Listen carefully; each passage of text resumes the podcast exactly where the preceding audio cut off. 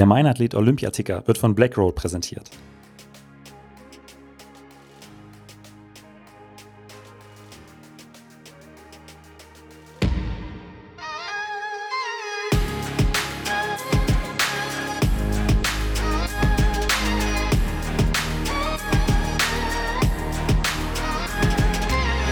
Mein Athlet, der Leichtathletik-Podcast aus Frankfurt am Main. Herzlich willkommen zu einer weiteren Folge von Mein Athlet Olympiaticker. Heute gibt es die Folge etwas später, weil auch die Vormittags- und die Nachmittagssession eigentlich keine Unterbrechung hatten. Dazwischen gab es ja auch noch die 20 Kilometer Gehen der Männer und deswegen gibt es die Folge heute dann doch etwas später. Ähm, ich habe einige Einsprecher äh, von Athleten und Trainern aus Tokio bekommen. So äh, habe ich mich zum einen mit Andreas Behm unterhalten. Er hat bereits unter anderem den ehemaligen Weltrekordhalter über die 110 Meter Hürden Arius Merritt trainiert. Er ist auch hier wieder mit mehreren Athleten äh, in Tokio mit dabei. Er berichtet äh, so ein wenig darüber, wie sind die Abläufe als Trainer bei so einer Großveranstaltung.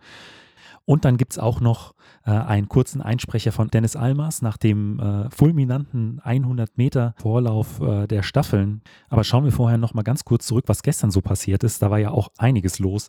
Der Siebenkampf der Frauen, der Zehnkampf der Männer hatte gestern begonnen. Und dann gab es ja gestern auch noch die 3000 Meter Hindernis mit Gesa Krause. Das Finale, ich hatte es eben schon angesprochen. Und es war ein unglaublich hartes Rennen. Gesa musste vom ersten Meter an aus kämpfen und nach Platz 7 in London, Platz 6 in Rio stand am Ende ein fünfter Platz hier in Tokio für sie auf dem Ergebnis.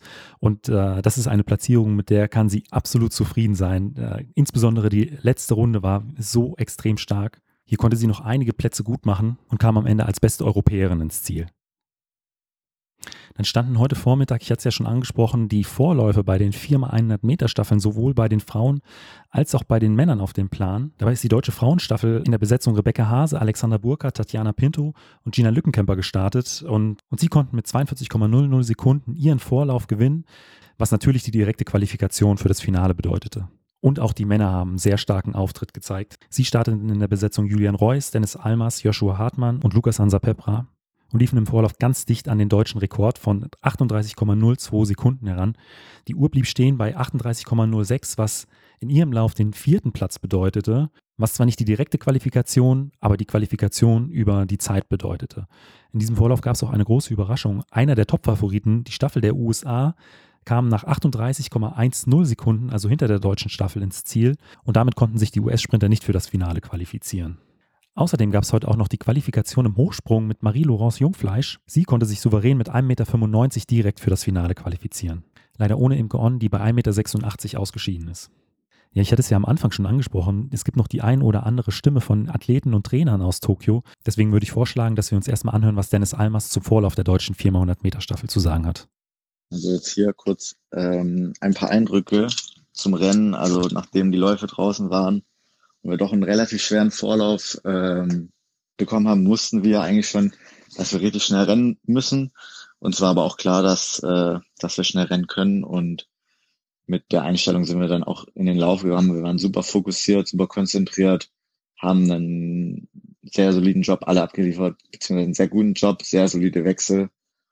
Und am Ende die Zeit spricht er für sich. 400 über den deutschen Rekord. Ähm, Natürlich ist noch ein bisschen Luft nach oben und ich denke, so ein olympisches Finale, da kann man nochmal deutlich über sich hinaus wachsen und ich hoffe, dass wir das auch morgen machen können und ja, im besten Fall ein 37er Zeitrennen. Das ist das große Ziel von uns. Und natürlich sehr viel Spaß in diesem olympischen Finale haben. Außerdem habe ich den Sprinttrainer Andreas Behm gefragt, wie denn so die Abläufe bei einem Event wie den Olympischen Spielen sind. Ja, ich hatte hier in Tokio drei Hürdenläufer am Start. Ähm, zwei der, also zwei männliche Athleten und eine weibliche Athletin. Und die zwei Jungs haben es ins Halbfinale geschafft. Dann war aber auch leider schon Schluss. Ähm, das ist das erste Mal, dass ich ähm, bei Olympia im Olympiadorf untergebracht bin. Normalerweise war ich immer äh, außerhalb und hatte keine volle Akkreditierung und war eben im Hotel, so dass das jetzt für mich auch das erste Mal bei vier Olympischen Spielen ist, dass ich im äh, ja, Olympic Village äh, mit dabei bin. Ja, es gibt immer verschiedene Vora äh, Herausforderungen ähm, als Trainer, vor allem bei der Koordination, vor allem wenn man mit Athleten von verschiedenen äh, Ländern arbeitet. Man muss dann immer mit den Teams äh, arbeiten, man muss äh, versuchen, Athleten zur selben Bahn, zur rechten Zeit für Training zu bekommen. Man muss natürlich die Balance finden zwischen, äh, wenn Athleten am Wettkampf teilnehmen und wenn andere Athleten trainieren müssen. Natürlich haben Athleten, die an einem bestimmten Tag äh, Wettkampf haben, äh, selbstverständlich Vorrang vor allen anderen, aber je, nach, je, nachdem muss man eben gucken, wer wann läuft und dann eben die anderen Athleten äh, dementsprechend äh, zu einem anderen Zeitpunkt trainieren. Äh, glücklicherweise gibt es hier äh, eigentlich für Trainingsoptionen nur zwei Möglichkeiten, nämlich morgens oder später nachmittags zu gehen.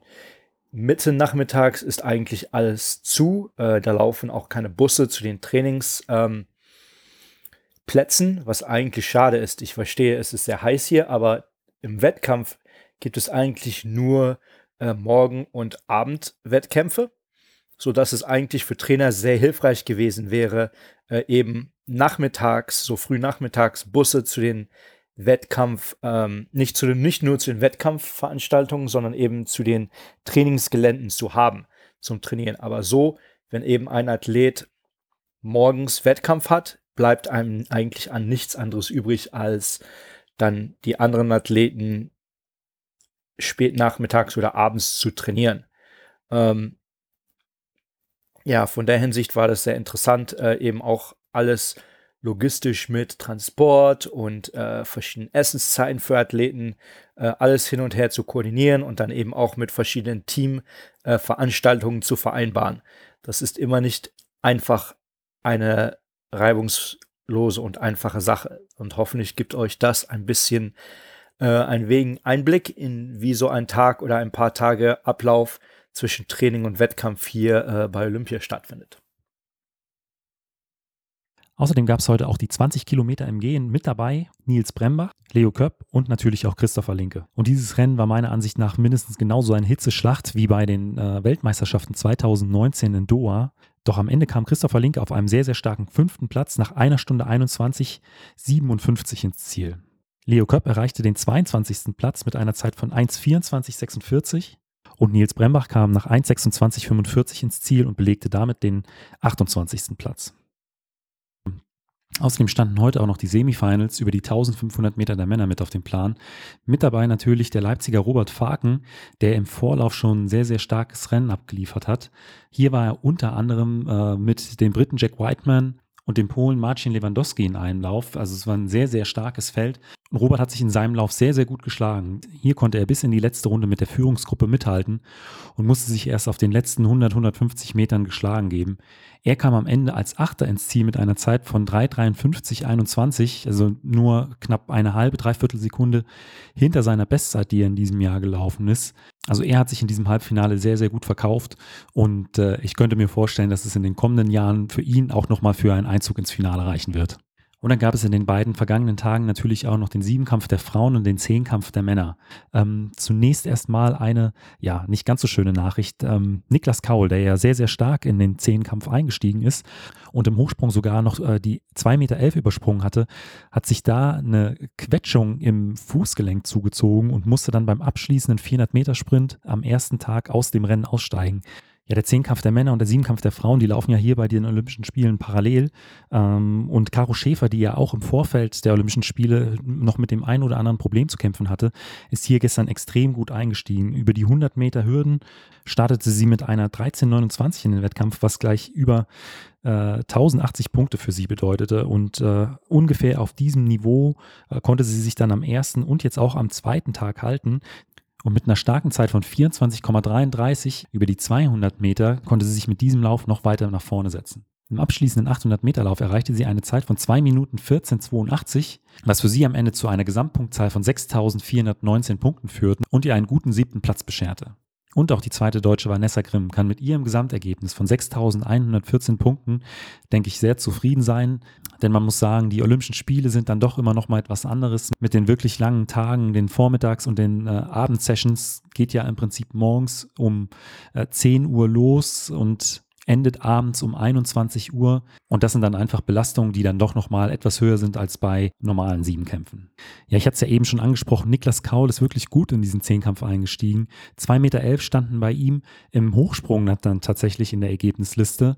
Äh, leider hat er sich dabei jedoch so im Sprungfuß äh, verletzt, dass er im abschließenden 400 Meter Lauf aussteigen musste.